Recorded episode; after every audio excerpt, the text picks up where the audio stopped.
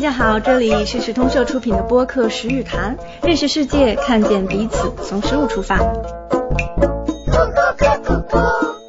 大家好，欢迎收听《十日谈》，我是小金。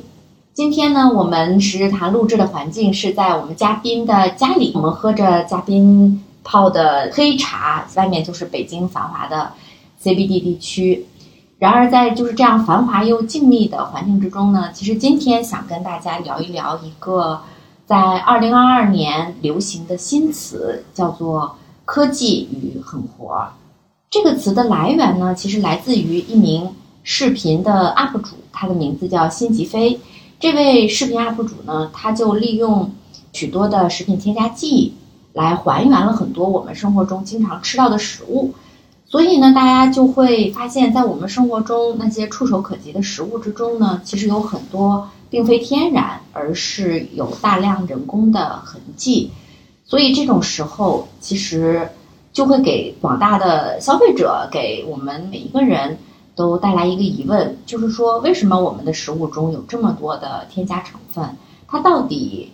有多坏？我们到底怎么看待这样的东西？所以今天呢，我们特别开心的请来了呃我们食通社的一位同事万林，还有我们的神秘嘉宾孙林孙老师。我们先请大家介绍一下自己。大家好，我叫万林，是食通社的同事，在食通社负责对公众的活动，也做一些平面设计。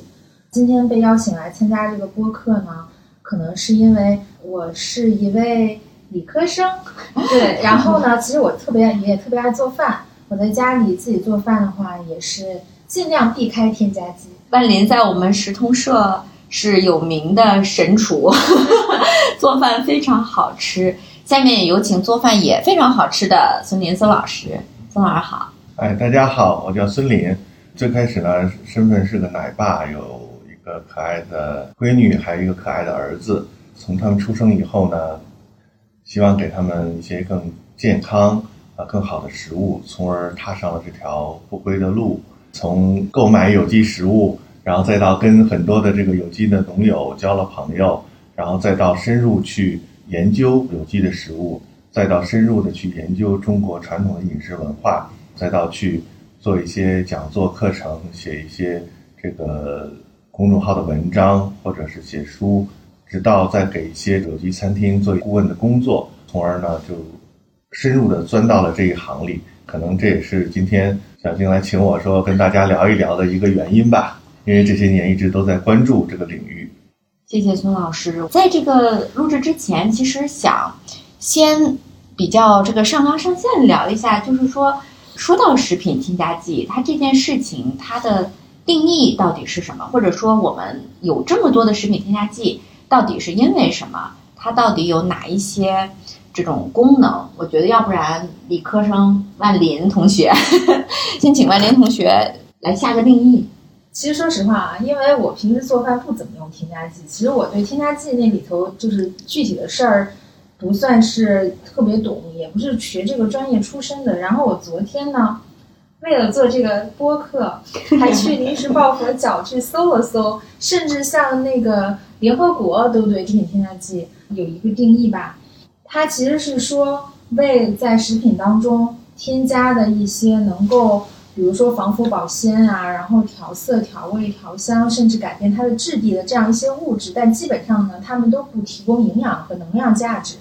这样一些东西。然后我昨天又去我们国家的那个，反正是政府的一个网站上看一个，搜一个关于就是添加剂的新闻啊，或者是那种文章。他说到一一个东西，这个事儿呢，我觉得也值得提一提。就是可能一般说的添加剂，如果大家对它有一个不好的印象的话，其实这个对象到底是什么东西，其实也值得做一个区分。首先是合法的添加剂，然后其次是非法的添加剂。非法的添加剂其实就不用说了，这个东西显然就是完全不应该添加的，不是说量多量少的问题，是一丁点儿都不能添加的。它绝对就是那种有毒有害的物质，不应该被人们吃下去的。我昨天非常惊人的发现，就是他那篇文章里提到的，比如说有苏丹红啊，什么什么那种，甚至还有制造塑料用的那个塑化剂，都有人非法的往里添加，非常非常就是非法的，非法的这些东西就没有什么可说的，就是完全是一个不应该的事情，就没有可可以讨论的东西。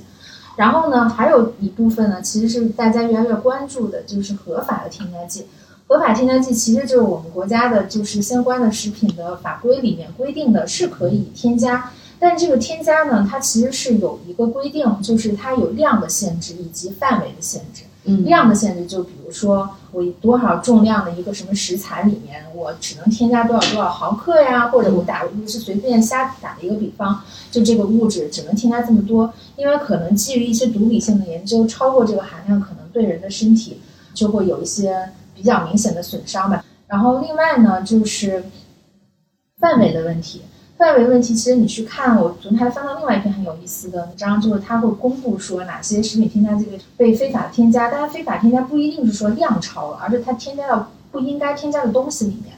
比如说，我们有的时候经常在一个饼干啊什么的配料表里能看到一种着色剂叫柠檬黄，嗯，或者是说什么什么黄，它是一种添加黄色的色素，但是那个东西呢，它可能被非法添加到另外一个食材里面。或者是香料或者什么，它其实不应该，就是说它可能规定了，就是说某种你你你只能把它添加到某一些加工食品里，但另外一些加工食品你不能添加同样的东西，就是这样。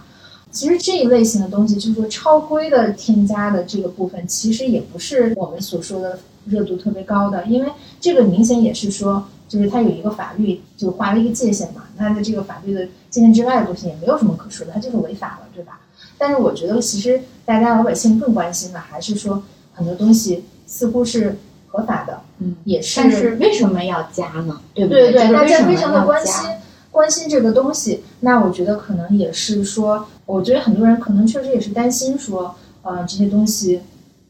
嗯，原本可能是没有必要吃的，但是我们为什么要吃它？所以大家很多人对这个东西非常的敏感吧。可能我觉得另外一点可能要注意的就是一个是安全，一个是健康，这两个东西其实要说等级上来讲。可能安全是更低的一个等级，嗯，然后那在安全的前提下，可能更多的人是想说要吃的更健更健康，哪些东西我其实是没有必要吃的，它可能短期或者没有什么急性的毒性，嗯，又不是吃下去马上就身体就有很严重的不好的反应，但是长期来说，可能这个东西日积月累的吃啊什么的，可能就有问题，或者是说，对，起码不是说致命的危害，但可能对健康就有影响，所以我觉得也是大家，嗯。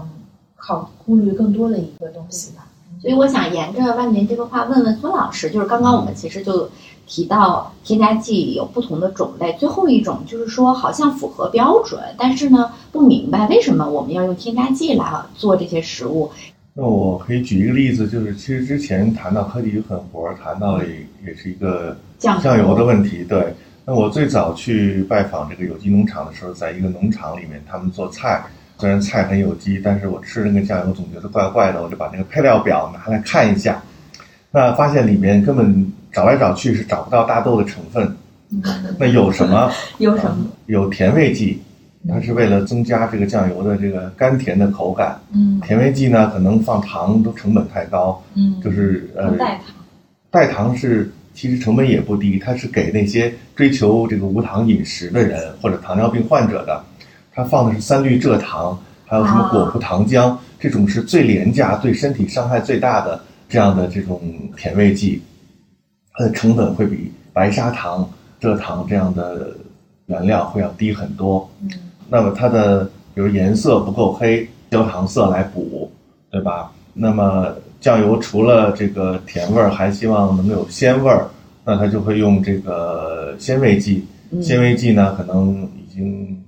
迭代了四五代了，从最早的谷氨酸钠，你会发现基本上它有有时候三世同堂，有的时候四世同堂，就是你说添加剂的三世同堂，只是只是鲜味剂的，只是鲜味对一代鲜味剂、二代鲜味剂、三代鲜味剂它混合放，这样可能导致它的 全家桶。第一，它的鲜味是不是一加一的这样的一个增长？它是可能八倍、十倍的增长。第二呢？数级的增长。对，但反过来这么做的原因，就又可以使它的。需要添加的可能几十块钱一公斤这样的纤维剂的成本又会降低，因为它的鲜味儿通过组合增强了，那它实际要添加的那个量会更少。所以你觉得他们它比单一的纤维剂的成本还要低？对，就比脂肪味精的成本还要低，鲜味儿还要强。即使是放了添加剂，然后大家还要再算计怎么样在鲜味儿足的情况下，再把成本压低，用更狠的活儿，或者说更这个更 高科技的科技，呃对对对，提炼出来的这个鲜味儿剂去增加这个鲜味儿。你看甜味儿剂是这个思路，鲜味儿剂是这个思路。然后呢，焦糖色是增色，然后他希望酱油呢，大家觉得可能稠一点的，会这个这个看起来有有品质一点，比稀汤寡水的那种，对吧？所以就会有增稠剂，增稠剂一般就是一些食用胶类的东西。嗯嗯，然后呢，这些都放在一起，它不是说天然发酵出来的，它等于是一种化学的勾兑。嗯，当然还有盐，还有水，它化学性质不稳定。那为了能够让它呈现一种稳定的这种化学状态，所以最后防腐剂要加进去。所以最后你会发现，这样一瓶酱油的东西里面本质上是没有黄豆这个配料的，根本就。它可以完全就像那个靠天辛吉飞做的，对他们做对做奶茶或。做什么东西，对它可以直接完全用添加剂来勾兑出来，然后一般人可能还不大能够吃得出来，吃得出来。对对对对对，尤其是用到了餐厅里，比如一盘菜放那么一点酱的时候，对对对你更无从吃出来。哎，对当然这是一个极端的例子，嗯因为现在大多数用的酱油还是至少还是有一些黄豆的，有一些大豆的这个成分的。嗯你说的这个让我想到之前就是市集不是做了一款那个大豆酿造的酱油嘛，很还费劲啊！对对，我还去那个酱油厂看过，然后当时就是那个豆子还正在那发酵一缸一缸的，然后等了好长时间，至少一年以上吧，嗯就那个酱油酿成。然后那家酱油厂呢很有意思，他们其实是什么酱油都能做，就科技也很活的也能做。然后就说他他能做到这种，就是说你要多少钱的酱油，我就给你做多少钱的酱油，就能尽量的就是价格做的很低的那种，比如一瓶几块钱、十几块钱的也可以。然后但是市集那个做的好贵的，五六十不止吧？不止吗？嗯，对，因为原材料是一种成本，工艺是一种成本，对，时间时间是是最重要的一个成本。间，嗯。对，还有一个产量上的，你讲你可以拿一个现成的一个什么原材料，嗯粉末状的或者啥的，然后随便一兑你就能出来。然后你你需要的时候，你就你要卖多少你就兑多少份，对吧？和你弄了一瓶真的黄豆来酿造那个东西，你首先那个黄豆的产量可能就受更上游的原原材料生产的那个那个限制。你比如说市集，他会找小规模的农场，小农的对黄豆，黄豆，那它那个农场它黄豆黄豆本身就是有机的，本身对它的这个要求就是对，就是这个农场生产的黄豆的量肯定是有限的，它的量就有限。它的那个产量又是有限的，然后时间又很长，那它这个成本就会很高。嗯，所以这就是其实两个比较极端的例子，一个就是极度的快，极度的高产，然后另外一个就是可能比较传统的，比较慢，花时间，嗯各种限制非常的多。对，那像我看到，就像酱油，像这种就是酿造出来的嘛，有的它就叫配制的酱油，可能您刚刚说的那种，它就算是一种调配出来的酱油。所以我们刚刚其实讲到，为什么会有这种添加许多添加剂来创造出的单品？一种考虑是希望它能够还原通过自然酿造、自然制作所呈现出来的风味。另一种呢是希望它在销售的过程中保质期更长，或者说我们家庭在使用的时候，它的这个存放的更长，因为有这些需求，所以也想要大批量的实现，所以其实就有了这样的产品。那像传统的，因为科技与狠活，可能也就只有个三十多年，可能也是很短的一个历史。那么在这个过往的我们中国人的智慧里面，它其实是一个发酵的过程，对吧？它其实是一个很漫长的过程。那呃，在食品工业之前，其实大家是用什么样的方法来让它呈现出它的这些风味的？我可以说一些非常简单的，但我觉得待会儿孙梅老师可以举一个比较比较现实的例子。对，我觉得像防腐保鲜的话，其实传统的方法就几大类嘛，一个是风干，嗯然后这再就是发酵，还有嗯腌制。但是发酵跟腌制呢是有一些呃重叠的，嗯就有的东西它既有发酵又有腌制。风干也是一个非常好的办法。嗯那像调味的话，其实大概我我个人的理解也是两类吧，一类就发酵可以改变它的味道，嗯还有一个就是用一些混合一些天然的香料，包括添加盐也是盐啊糖，但是很多是香料，香料在里面起了很大的作用，尤其是如果是像川菜里面喜欢做那些卤味呀、各种的，他会加很多天然的植物性的香料进去，嗯，做调味。调色了解不多，但我知道的一些，你比如说用那个有一些植物也是有自己的颜色，也可以对就是食物进行染色。比如说你像鲁菜里面，它会放那个栀子花的那个果实，嗯叫栀子果，然后它就会给那个，比如说你就是卤菜的时候，那个肉上一层类似于橙色，有点偏柿子的那个颜色，上色。对对，上色就类似这种例子其实蛮多的。然后调香也是类似的，就是香料嘛。然后调质地呢，可能还有更多的类似这样的智慧吧。对对对我想，因为之前其实我跟外联也看了一篇关于面包的这个内容，就是说到，比如说我们在家里做一个面包，其实这个面包从面粉到面包中间就是要经历发酵啊，经过一个小时、三个小时的等待，它就变成面包的样子。然后这样的面包呢，你在家里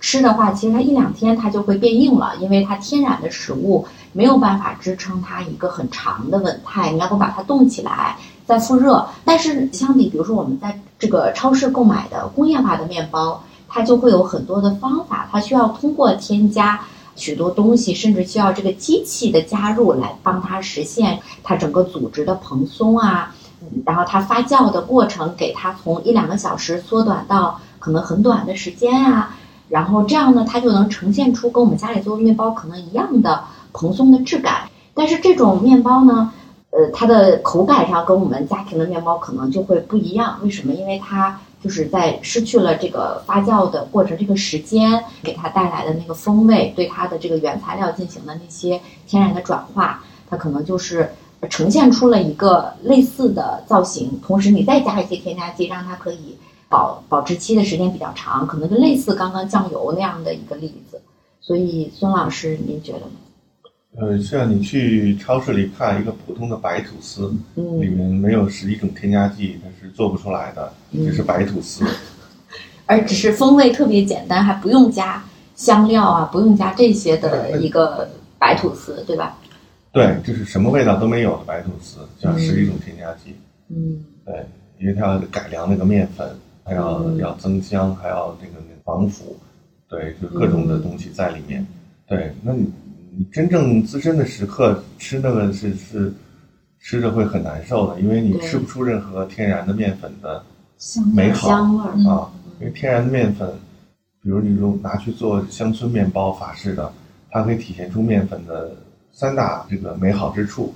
第一，面粉因为里面有淀粉嘛，所以它会有天然的甜味儿。嗯然后第二呢，当你烘烤了之后呢，它有一部分发焦了之后，然后它会有一个麦香会出来。那很多人不知道的是说，实际上好的面粉，比如李玉夏他们家的面粉，这个它它里面北京有机农夫市集的一个农友他们家的面粉。它它里面的这个鲜味物质含量很高。嗯当你放点盐的时候，发通过发酵把里面的那个谷氨酸能够去去让它分解出来之后，直接白嘴吃的那个面包就跟放了味精一样，它是有很浓郁的鲜味儿在里面。就是把面粉本身的鲜味儿通过这个发酵的过程给呈现出来了。对，因为面谷氨酸钠最早就是德国人从面筋里去分解出来的蛋白质。后来日本人才从这个昆布里面去提取。所以最早谷氨酸钠是德国人发现的。哦，这就讲到了，其实这些食品添加剂它的来源，它最早到底是从哪儿来的？其实像味精也是一个呃争议一直以来都挺大的一个这样的食品添加剂，就是它们到底是从何而来？对，所以就是我们刚才就提到说，是一个好面包，就什么都不加，只加点盐嗯啊，把它发酵了，它可以有这三方面的美好呈现给你。但这个你去吃那种十一种添加剂做出来的面包，是绝对是吃不出这种美好的感觉的。对，这部分结束之后，你说这个这个添加剂的这个我们叫发现或者发明，对，那么最开始可能也是偶然的这个因素，然后最后就会有意而为之。呃，举一个例子哈，最早你看在河北、山东、天津、北京，就是餐饮行业扛把子的是鲁菜，鲁菜，对，嗯。就是北京一直到刚解放之后，那些就是三个字儿，作为名招牌的那些 老的酒楼，对，嗯全部基本上都是鲁菜的天下。而北京的官府菜最主要的也是鲁菜。那为什么鲁菜现在没落了？因为鲁菜最早，它除了说因为山东靠海，又有山，又有平原，它的食材丰富之外，然后它又有孔子这样的这种文化的积淀，对于饮食文化有这种就是食不厌精，脍不厌细的这样的一一传统在。那最主要的鲁菜它能够征服人，是因为它有一个独特的咸鲜口味儿在那边。鲁菜是很讲究用这个高汤的，对，过去去定席，说这个我这个席想尝这个酒楼席怎么样，先尝碗高汤，这是过去的这个规矩。因为你高汤如果很好，调的很好，那你这个做出来的菜也应该不会太差，因为这个菜很多时候都要靠这个高汤去提味儿。当这个味精被发明了之后，然后中国有民国的时候叫吴运初的人，他破解了这个日本人这个做味精的方法，因为那会儿日本人是一种独特的技术嘛，他们提取味精卖的很贵。后来民国的时候，就是有这样的一个这莲花味精嘛，最初的创始人，他把这个自己想办法把这个味精的技术做出来之后，然后味精开始流行。所以最早就是你要花很多的原料、时间、成本调出来的高汤，来做出来的这种很美味的咸鲜口味的菜肴。当有了味精之后，你的这种叫味道上的壁垒就已经被打破了，因为随便一个厨子撒一点味精，那个咸鲜口味一下子就就出来了，而且要多浓烈有多浓烈，那成本是要多低有多低。所以，呃，实际上在这样的一个冲击之下，那鲁菜本身它的这个很很独特的地方啊，就就不复存在了它的优势。所以慢慢的，就你可以看到现在鲁菜就式微了嘛，跟当年的这个哪怕几十年前它的在北方的这个地位相比，已经是完全没办法比了。那么另一个点，其实那我们说多一点哈、就是这个辣的食物，嗯重庆人万林来自于辣食物流行的一个实际上就是就就是辣的食物的流行，最后实际上就彻底的让鲁菜已经就完全没有市场了。辣的食物，这种大家追求新的这种口感、这种味觉的，对，就是本身它的咸鲜已经可以很廉价的获得了。第二呢，当这个人们又以追求这个辣的呃食物为主要的一个口味儿的时候，那鲁菜就更没有它的，因为鲁菜更多是红烧的东西，对吧？嗯，它的咸鲜的东西，红烧的东西，对，所以这其实这个辣，其实最中国这个下一代很多时候，尤其是到偏僻的地方的孩子，都是吃辣条长大的。辣条实际上就是个面筋或者是豆制品，作为一个添加剂或者味道的载体，对吧？然后里面可以加甜的东西，甜味剂、鲜味剂，加辣椒，加各种香料。那孩子都是吃这个长大的，但是可能很少有人反思过这个时代怎么了。比如北方这种很干燥的地方，不像南方湖南、湖北、四川、重庆那边，对吧？它有潮湿，需要吃辣椒来对祛湿，来去调平衡。为什么？就有没有人反思为什么广大的北方地区现在、对吧，在食物的这个大家口味的取向上也变得这么辛辣？对辣的这个视曲呢，其实就是这种嗜好，其实我觉得还蛮有意思的。它可能并不是一个局限于中国的境内的一个事，因为最近我们就正好要读那本《十日谈》那本书，也叫《十日谈》啊。它其实是讲的各种作物在全球范围内的呃流动，包括主要是在中国境内的这种栽培呀，然后改良啊、传播呀。对，其实辣椒传到中国也就是才四百年的时间吧，在那之前的川菜里是没有辣椒的。麻椒，就是花椒吧，花椒有很多品种。对，花椒是确实是中国土产的一个物种，但是辣椒其实不是，辣椒是辣椒是从美洲传来的。但他知道为什么在中国的某一些，尤其南方的某些省份就，就特别能够生根发芽，就是大家都特别爱吃。融入了当地的气候与对对，就是文化。就这个东西，它可能在味觉上确实是一个很，呃，用我们那边的那种话来讲，就确实是一个很霸道的东西，它有一种很霸道，对对对，就是它能够，它确实能给人带来一种很新的刺激。它从某种角度来讲，它并不是一种味道，它是一个痛觉的那种感觉，就触觉的刺激，它是一种一种痛感。痛的感觉。当人痛的时候，好像大脑也会分泌一些多巴胺多巴胺来来抚慰，来抚慰，所以它就变成了一种快乐的体验。所以其实就是我们的食物能造成痛觉，但是很流行的饮食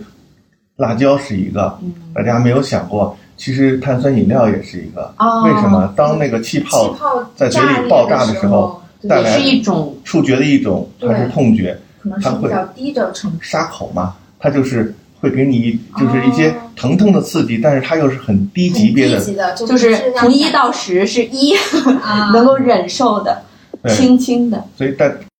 还有一个可以有类似功效的，就是冷饮。因为嗯，如果你把舌头放在一块冰上，或者把手放在一块冰上的时候，其实你会疼的，它是会带来痛觉的。那个冰的特别厉害的时候，对，所以是这样，所以当特别冰的这个食物入口的时候，它带来的也是刚才说的，就是触觉里面的痛觉的，也会有这样的类似的轻微的，不造成伤害，但是又能引起刺激的这样的一种。哦。所以碳酸饮料、冷饮还有麻辣的食物，麻也可以算一个，对，麻麻它是也是哦种快速震动快速的震动，对，都它是跟它跟痛不太一样，但是一是种快速的震动，对是震动，就确实是这样。麻是一种就是它会让你的那个味蕾，或者是更细微的那种小单元，对它可能不是你肉眼能看到的那个微小的那个单元产生震动的感觉哦。啊。所以这些味觉其实它都是融合着很多其他体验的一种感受。对触觉啊，因为味觉还包括嗅觉，因为你吃的食物它必然有一部分东西通过这个后鼻腔嗯嗯啊反到你的呃鼻腔里面去，嗯因为嗅觉分前鼻腔后觉和后鼻腔嗅觉，我们闭着嘴闻的是前鼻腔的后觉。为什么嗯臭豆腐闻着跟吃着不是一个味儿？嗯就是因为你前鼻腔嗅觉闻到的味道跟吃到嘴里用后鼻腔反上去的味道，它是有区别的。哦嗯啊今天还解答一个未解之谜：为什么臭豆腐闻起来跟吃起来不一样？它的那个味觉的感知的那个细胞是不一样的，就是在的前鼻腔、后鼻腔啊。那接着这个说，还可以说到一个，其实肠道里也是有那个味觉细胞的，也是最近跟另外一个同事在做一个关于糖的选题嘛，嗯然后就会聊到代糖，做的稍微做的多了一点点的研究，就是有一些代糖，它吃下去就是说你嘴巴能感到甜，对吧？嗯那如果是普通的蔗糖啊，就这种天然糖的话，你不光是嘴巴感到甜，你吃到肚子里，肚子里也会觉得甜。然后这个肠道的这个神经，它也会给大脑一个反馈。那但是有一些代糖是呢，你只是嘴巴能感到甜，吃到肠胃里，肠胃里的那个反馈是跟蔗糖的反馈是不一样的。它可能就到肠胃里，它就感受不到甜了。那大脑其实是没有得到这样一个反馈，说我肚子里也吃到了甜的东西，那他就还嘴巴里就还想说，我还要多吃，我还要多吃。它跟原来这个糖的进入身体里的也这个神经通路是不一样的，嗯导致它最后就会改变人对甜的东西的嗜好的那个程度会受影响。就想要多吃一些。对，它会不断的多吃，就没有一个停止的时间点节点。就我觉得普通像我自己的话，吃甜的东西，就是我会可以吃甜的，但是吃到某一个程度，我会觉得 OK 够了，我不能再吃了，或者是说这个甜度太大了，我就不想吃了。但是很多人可能他会越吃越甜，其实是因为他的这个大脑的这个通路是一个不太一样的一个走向吧。嗯然后我猜测这样的东西也可能也能解释很多人对某一些味道的那种嗜好，就是它有点上瘾的感觉，就会越来越吃的量越来越大，哦越来越大，但它可能可能感受到的那种程度，它这个循环没有一个停止的那个点，很有意思。所以说，我觉得可以理解为代糖其实也是一种科技与狠活，它模拟糖的味道。那么就像其他的科技与狠活可能是一样的，就是说我们的神经通路和过往我们消化这天然食物的时候，它也许是不同的，所以导致我觉得也许啊会有这种程度上的。这个变化，你就越来越想吃，说不定也是有可能会有这种可能性为。刚刚嗯。孙老师提到了那个，就谷氨酸钠的那个谷氨酸是从那个就是相当于麦麸嘛，那个蛋白质里面筋啊，面筋面筋面筋就哦对对，就是那对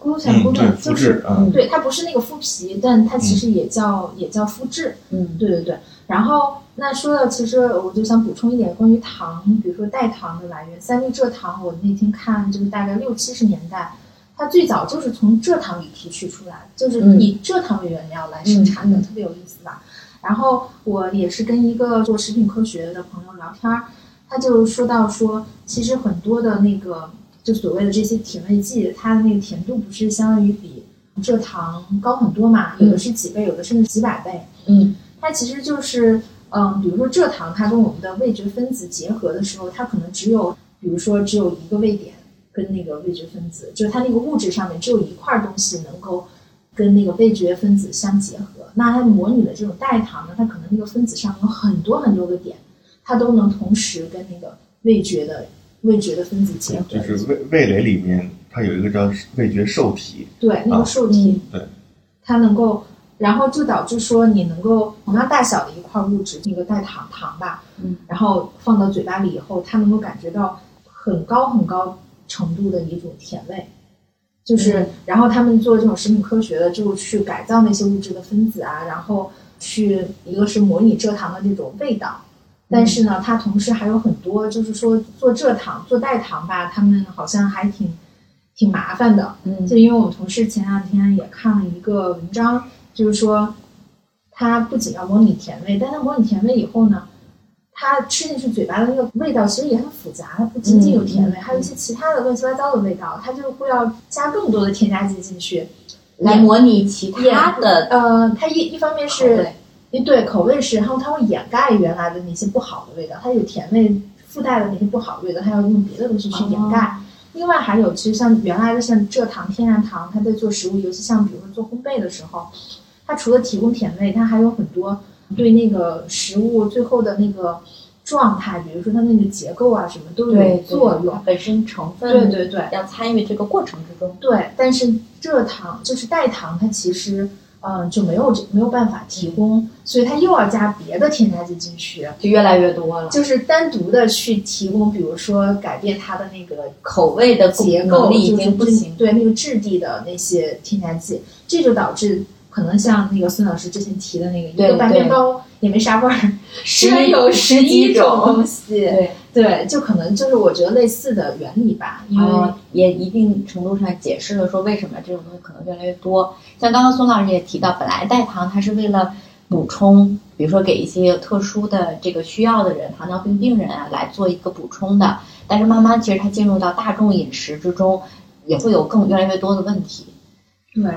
对，就他被这些就是所谓追求健康又管不住嘴的这些人士，是吧？就像 既要又要，对对我有时候也忍不住要喝对这零糖可为什。么为什么大家对这个刺激的味道有那么多的这个需求呢？其实还是回到我们刚才说那个呃生活方式的改变，需要更多、更大的更强烈的这个刺激。嗯而这个刺激呢，取决于说我们的这个味觉受体，嗯对吧？都是有一个它的兴奋度都是有一个阀值的。那么就跟吸毒一样，它的那个阀值会通过添加剂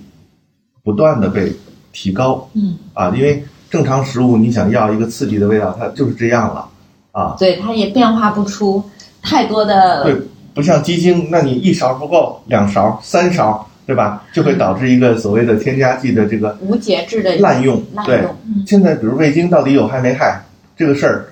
在无论在国内还是在美国，我们去访问的时候，他们的这种食品卫生专家都是没有一个定论的。但是《纽约时报》在六十年代又爆出了中餐馆综合症，就是在有很多人食用味精之后，他就会有一些头疼啊啊这样类类似的一一些不良反应。那么后来他们研究说有一个叫血脑屏障的东西，就是 brain blood barrier 这么一个东西，BBB 啊简称。然后那血液中的某些物质进入大脑的神经，它有一个屏障作用。保就大脑有一个屏蔽的东西，它保护自己，好多东西就挡在外面了。嗯对，对对当你瞬时血液中，比如谷氨酸的这个含量过高的时候，血脑屏障它就无法嗯在实现这种保护功能，它就会溢出，就会溢出就会影响你的神经，嗯，所以你就会有这个就是《纽约时报》报道的中餐馆这个综合症的产生。哦对，嗯所以它那个并不是说呃谷氨酸钠是本个是有毒，是被滥用了，或者可能某些人他这个血脑屏障就功能弱一些，他就会显得对这个谷氨酸过于的敏敏感感。对，所以别人吃了没事，他吃了就会有问题。嗯对，所以本身谷氨酸钠它是无害的，那它一个就是一个量的问题。但是现在我们外面的餐厅，那么他们是不讲究的嘛，那是以刺激有节制的一个，滥用。对，因为在餐厅里，他好像对这个菜的这个食品添加剂的使用，它好像并没有一个明文限制，你必须只能用多少。所以你没办法管控。定型包装里它是有管控的，你做菜的时候怎么管控？对对对，就是成品能监控，但是你真正制作过程中你就没有办法去管。包装的就是这种包装好的，就是就是还多少有一个量的对限对，其实是更容易监管的嘛。你可以比如说就摆在商场里或者超市里，然后你就可以拿着检测嘛。但是这种餐餐厅真的是没法监管，你就算你去管，你可能只是抽样调查，但你没有办法说我天天都派个人在那监督着你是不是这个味精鸡精放多了，对不可能嘛。所以这是很好的例子，就是说这种食品添加剂本身它是无害的，但是呢，因为大家的个人的承受能力的不同，它可能对你的反应就不一样。加上有一些餐厅某某些是无害的啊某比如像某对是无害的是的，是就是某一些特定，也许是也许是无害的，因为我们目前也还没有呃发展到说完全明白它到底什么原理的这个阶段。对我也是，因为在跟那个糖的议题，昨天还搜了一下三氯蔗糖。三氯蔗糖它的有一个点就是它温度到了一百一十六摄氏度以上，它就会产生有害的东西。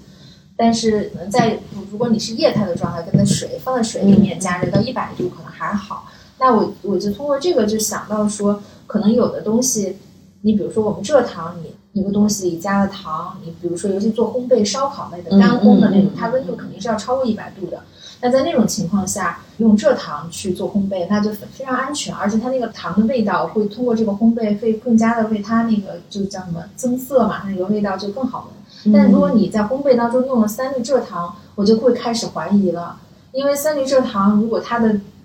最高的那个安全的温度是一百一十六度的话，那你如果烘焙的食物里面加了三氯蔗糖，是不是很容易就有安全隐患呢？这个我就没有去更仔细的去看过那些很多食物的那个那个配料表，尤其烘焙的可能有这样的风它会不。会也加三氯蔗糖，对吧？当然，我相信，如果是一个比较完善的一个对食品添加剂的法规里，它可能会限制说三氯蔗糖只能用到低温的食物，嗯不能用到高温的食物。但是实际在用的过程中，这个比如说做食品的或者做食品加工、做烘焙的这些人，他们真的很清楚吗？我表示怀疑，因为你想想那么多。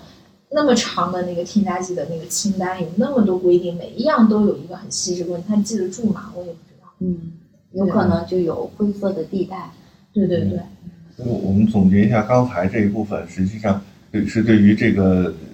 添加剂带来的刺激口感的一个一个探讨，以及为什么大家需要非常刺激的味觉，才能觉得食物吃起来有感觉、有意愿去多吃。嗯，对，所以刚才我们提到了，一方面是在生活方式导致的这个寒湿的增加，然后另一方面呢，呃是说这种从湿困脾土，然后会让人的这个味觉会有一个敏感性降低的这样的一个状况。对，那我们这是从有形的层面或者从物质型层面的一个探讨。那么从精神层面，大家的面临的压力都会导致这个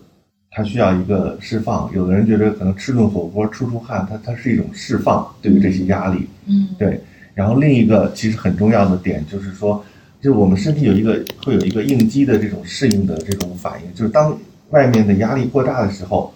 我需要采取的求生的策略是钝化。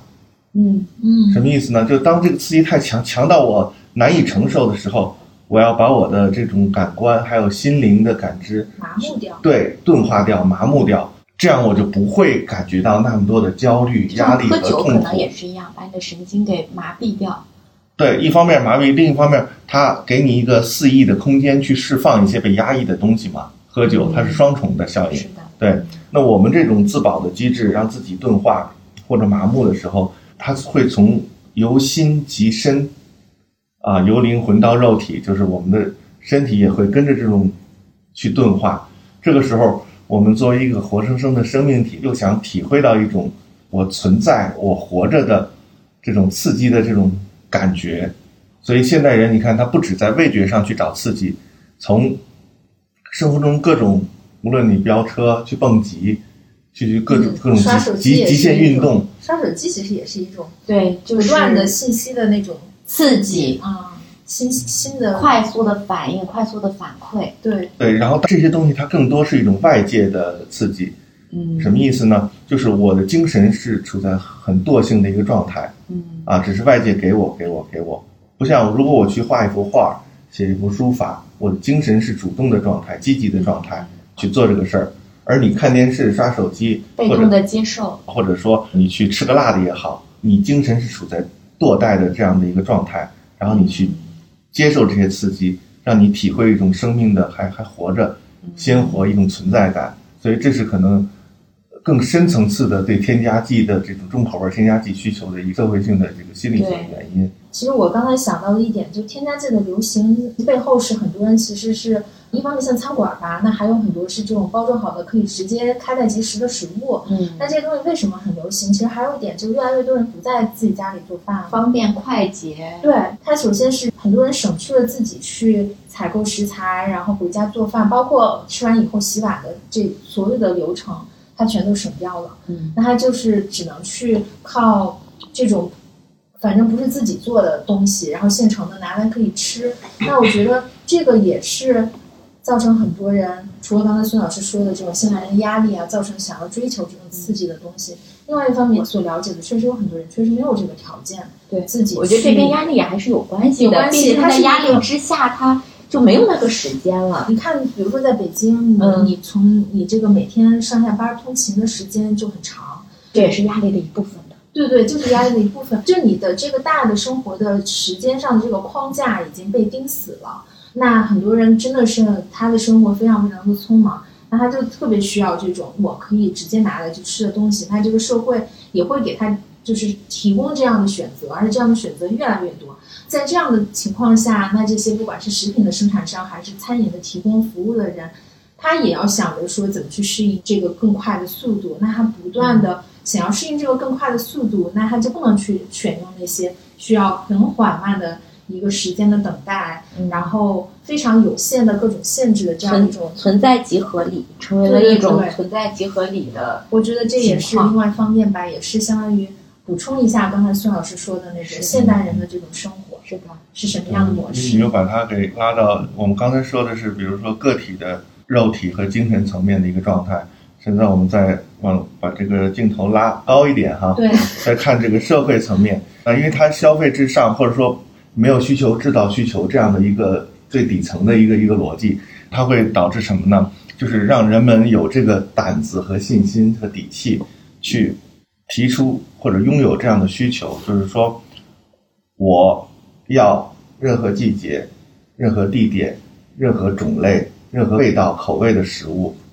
嗯，，now 就现在，甚至就在我旁边，甚至价钱还是很低廉，我负担得起，就是我即刻，然后就在身边，然后又要最负担得起的东西，而且是全世界各个季节、各个地方、嗯各个种类的食物。嗯就是现在这个资本主义社会，它给人这样的一种底气，去敢提出这种需求，这过去皇帝都不敢有的，是的，对吧？那整个当他有这样的底气，或者说这样的这种需求被刺激出来之后，那么你看，为了满足这样的需求，对吧？那我们很多的添加剂，包括保鲜的东西，对吧？包括这个防腐的东西，那一系列的，这个就跟供应链有关的，跟保存有关的，比如什么叫 shelf life，就是它的这个能在货架上保质的这个时间有关的东西，因为它是一个全球的对对对对吧？这样一个生产和配送呃销售体系，所以在这样的一个需求，还有为了满足这样的需求的一个全球体系之下，嗯，那我们又看到了这个添加剂或者说是这种化学添加的物质在食物里存在的一个必然性和一个合理性。然后另外呢，就是在我们就是把这个视角拉高之后，从社会的层面去看，一个是当前的这种经济制度就决定了这样的一个必然的东西，然后另一个角度就是这样的一个快节奏的生活。当然，可能有人选择躺平，比如去大理的人都躺平，都中午都有午休的时间，啊都可以自己做饭，对吧？对，我们啊也有很多年轻人去农场去实习，对对吧？对嗯，对，就是看你要不要被这个一个所谓主流社会的这个机器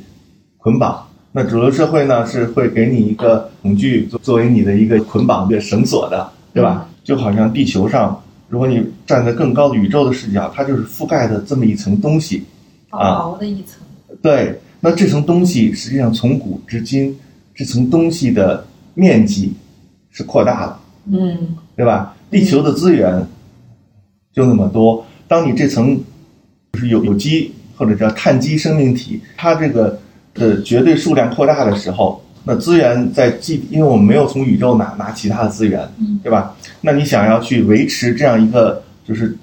骤增的这样的一层碳基的生命体覆盖在地球上的，你要想让它保持它的生命的时候，那你必然最好的办法是什么呢？就是兑水。什么意思？过去 穷穷人家里来了客人，锅里是加水不加米的，啊，来了客人就是多添一双筷子，我只是加水不加米，因为穷啊原。来真的是有这个只添一双筷子，对啊，啊，加了点水，啊，加了一双筷子。。米对，然后当我们就是一旦说是有了这种工业化的思维之后，嗯对，然后我们去看到这样庞大的这个是地球上这这一层有机生命体的时候，我们就必须去兑水。所以最大的兑水的方式就是化肥，它并不是制造出来了一些新的东西，它化肥的作用就是加速了各种基本元素的营养物质或者矿物质的一个循环而已。因为它是快速的把它聚集到一个生命的基于某一种基因而长成的一个身体里头，然后又快速的被消费掉，然后长这一层生命的这个身体，然后又排泄掉。它只不过它是加速了这个过程，所以那你从宇宙的角，从地球整个的这个这个星球的角度去看，那我们的化肥、我们的激素、我们的这个杀虫剂，嗯包括为了适应除草剂而产生的转基因的这个食物，嗯，那它的合理性，对吧？它的这个必然性又能够看看出来，它是人类自保的来支撑骤然增长的这一层有机生命体的嗯，这样的一种策略。一种策略。对，所以说，说到食品添加剂，从食品添加剂说开，你会发现，我们平常在乎的所有其他的这些议题，化肥也好啊，农药也好啊，它其实某某种意义上它是一脉相承的，对啊。它可能有同样的，就是骤然膨胀的这层生命体，它自保的一个策略，它是从生产端最后到加工端到消费端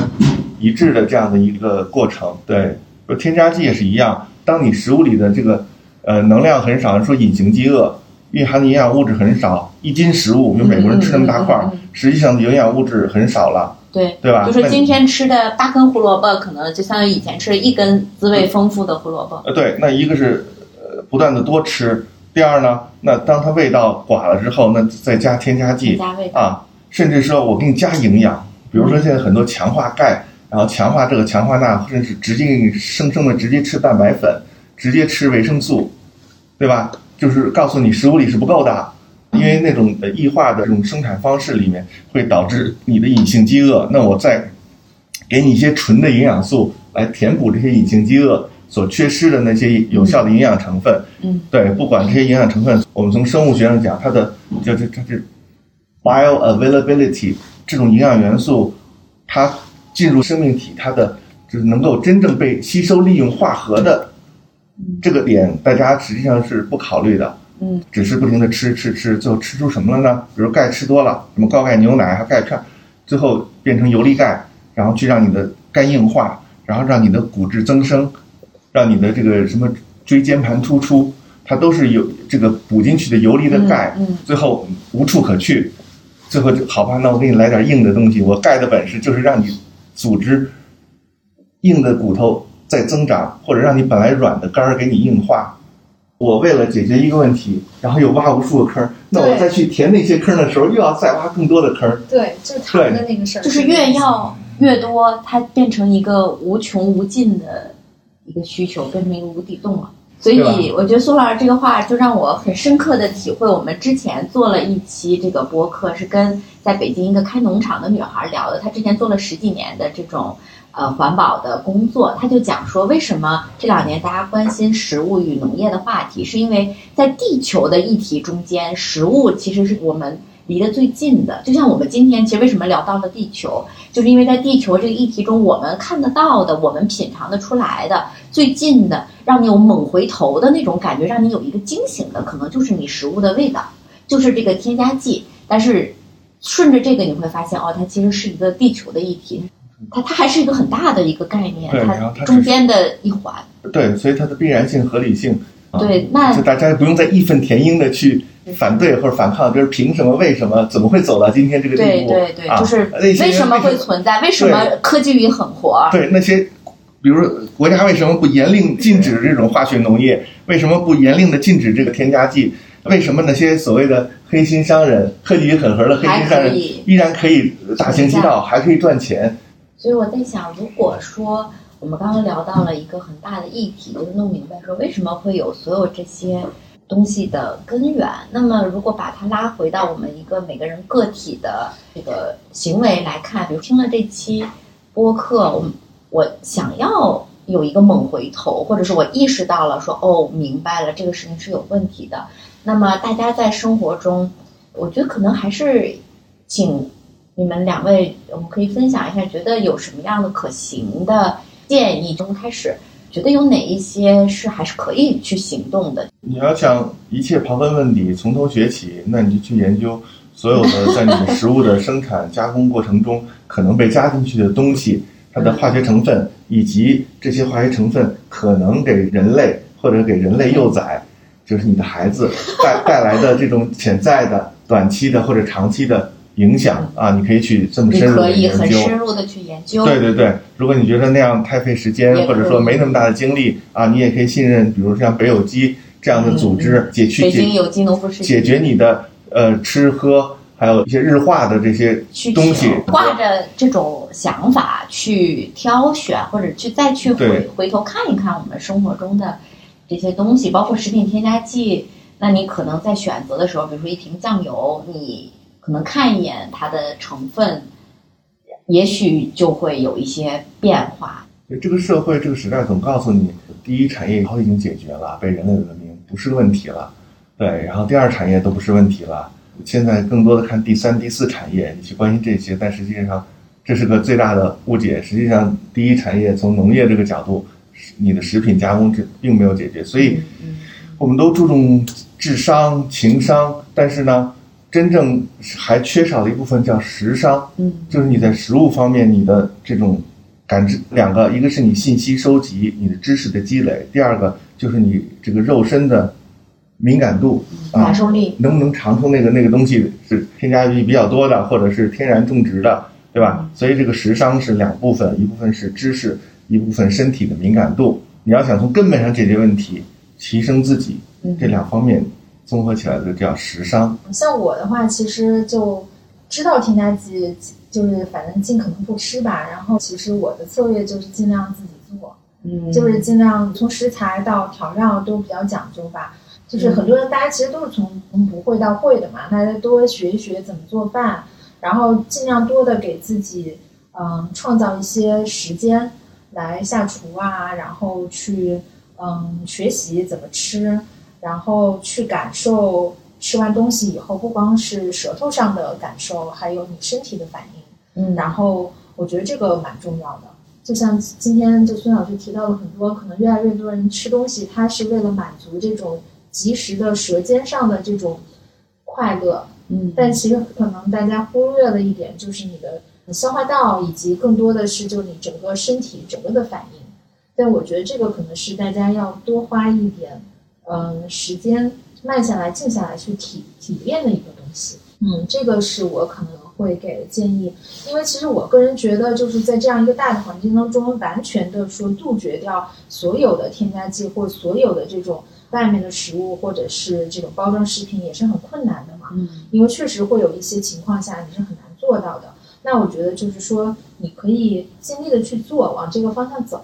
但是说你最后是不是要特别抵制和敌视的去看待这件事情，其实也没有必要，因为我觉得。过于激烈的去对抗和反对或者恐慌一些东西，本身也会给自己带来精神的焦虑嘛。你认识到一个东西的害处，但是你对待它的态度，或者你选择怎么跟它相处，这个也是呃一个需要自我去这个调长久的课题。就是说吃东西其实不仅仅是为了舌尖上的快乐，也很多时候是为了我们自身身体的健康和长久的一种延续。就是我们要这个身体，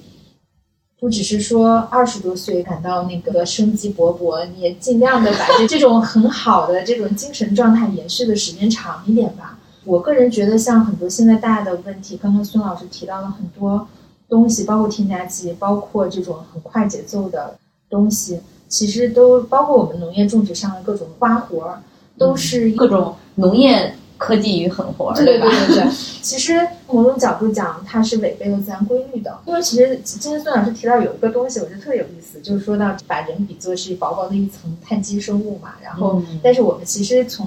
获得的能源其实还是那么多太阳能，然后其实食物就是它是一种固定太阳能的东西，它把太阳能固定住，对呀、是是是它是否则我们怎么能源源不断的有食物吃呢？我们会认为自己很发达，但其实你看我们的世界自然环境不断在恶化，我们的植被很多在减少，对吧？森林被砍伐了，然后变成了草原，改种牧草或者更荒漠化之类的，比如最近的沙尘暴，大家都能感受到。那其实这个总的植物它固定太阳能的这个能力，说不定是在下降的。但是我们人口越来越多，每天要消耗的这个能量在增加，那这个中间的平衡其实是被打破的。那我们有一种解释是我们挖了更多地下的能源，比如说化石，就是石油的来源嘛，化石的能源，把它作为一种能量的来源来支撑这样一个人类社会。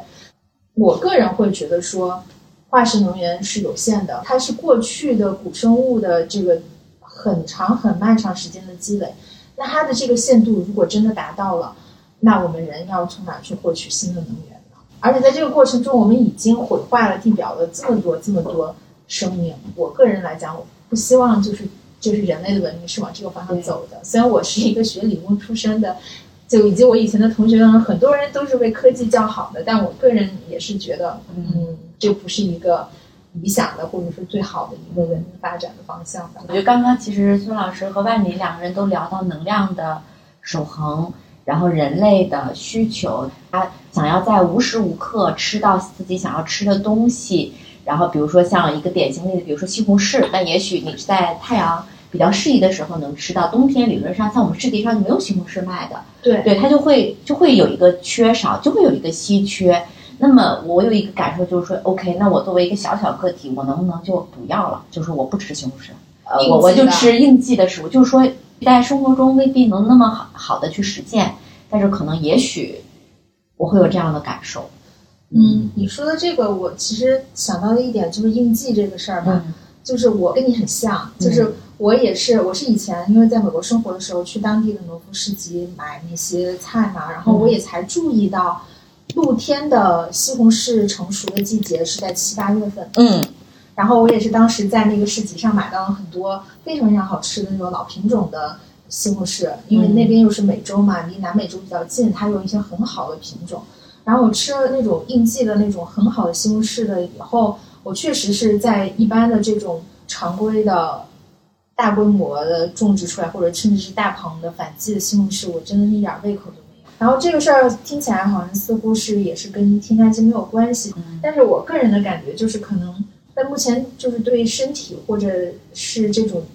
就生命的一些节律，就是有一点点的感受，就是说人他跟就跟动物、植物一样，它包括你一天的这种作息，对吧？你什么时候是要起来活动，什么时候该休息，就这种节律，它是可能每个生命它都是有一个节律。那可能以前古人讲的就是说我这个个体的节律，我怎么跟周围的这个大的，不管是这个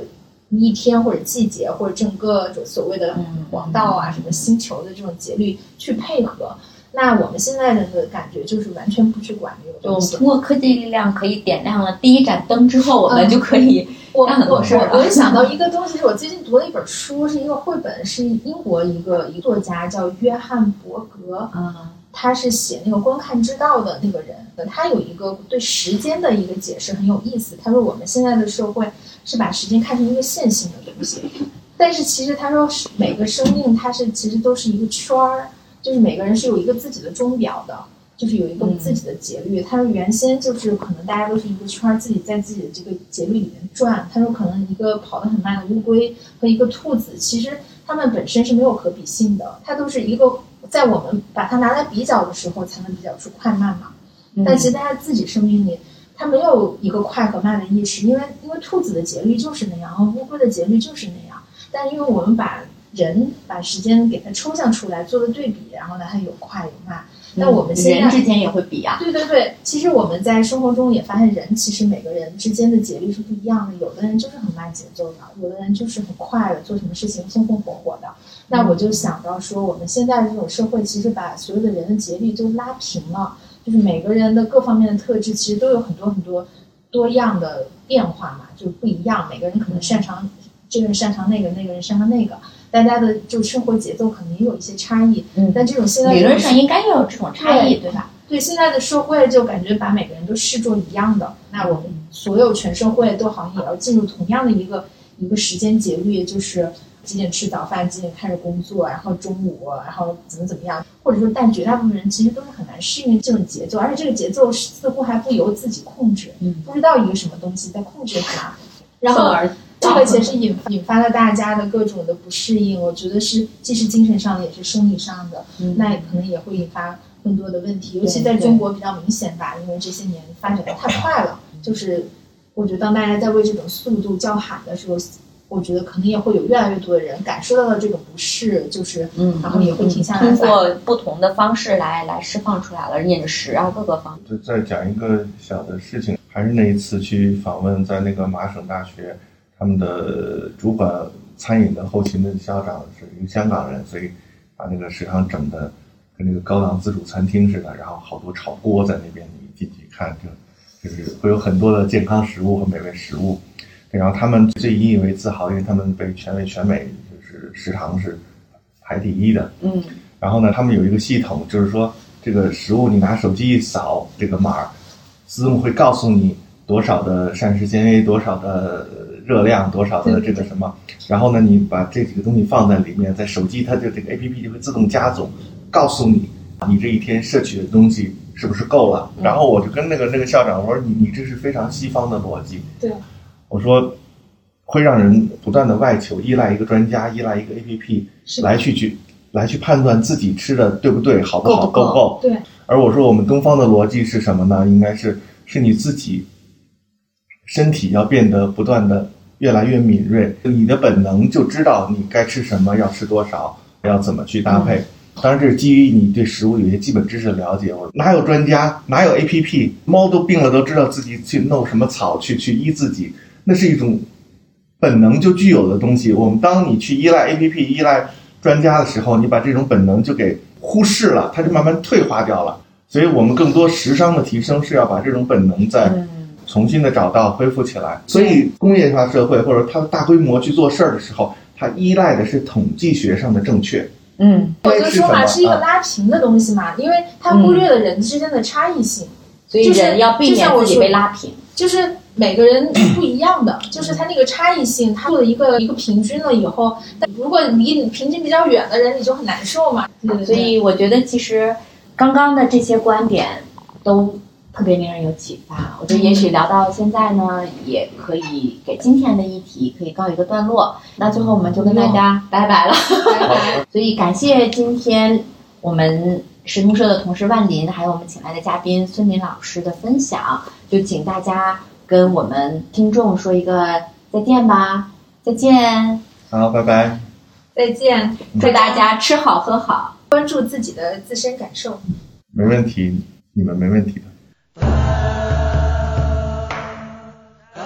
感谢收听今天的播客节目，也欢迎在微信搜索“时通社”，关注我们的公众号，我们会在那里第一时间更新播客信息，还有更多精彩的原创文章和活动等你发现哦。